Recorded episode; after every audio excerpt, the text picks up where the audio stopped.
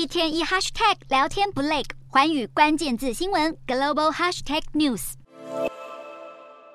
一支乌克兰志愿军作战小队攻坚民宅，还没有破门而入，就先拼命往窗户内开枪，马上被屋内敌军以子弹反击。陷入混战后，志愿军完全被对方火力压制，只能不断对屋内投掷手榴弹。所幸乌克兰陆军主力战车随后赶到，把房子轰出了一个大洞，才把敌军炸得面目全非。而志愿军攻入后才发现，原先驻守窗户另一头的，竟然是大名鼎鼎的俄罗斯斯佩茨纳兹特种部队。录下这段激烈枪战画面的是一名国际志愿兵团美籍士兵，他所属的部队当地时间三十日在乌东哈尔科夫前线，为了夺取房屋控制权，与俄军特种部队展开火拼。而面对这样训练有素的杀人机器，志愿军两名士兵当场阵亡，最后只能说是靠运气才惊险赢得胜利。俄军侵乌即将届满一年，各国情报部门相继警告，普丁可能会在满周年大关指挥大军进攻。其中，英国情报更进一步显示，俄军自一月底到二月初，已经开始对顿内茨克市西南方的帕夫利夫卡以及胡利达尔两座城镇发动猛烈攻势，恐怕是想开辟另一条侵略路线。英国兵推地图显示，要是这两座城镇不幸被拿下，俄军大进攻那一天将兵分三路侵略整个乌东。不过，英国军事专家认为，尽管俄军已在乌东阵线推进数百公尺，但面对乌军顽强抵抗，还是难以在大侵略前开辟另一条进攻轴线。北约秘书长史托滕伯格和乌克兰情报官接连警告，普丁这次将动员二十万大军，并投入新型武器，可能会下令发动闪电战，直逼基辅，与泽伦斯基亲卫队决一死战。就连美国华府智库也连忙警告，乌克兰首都保卫战迫在眉睫。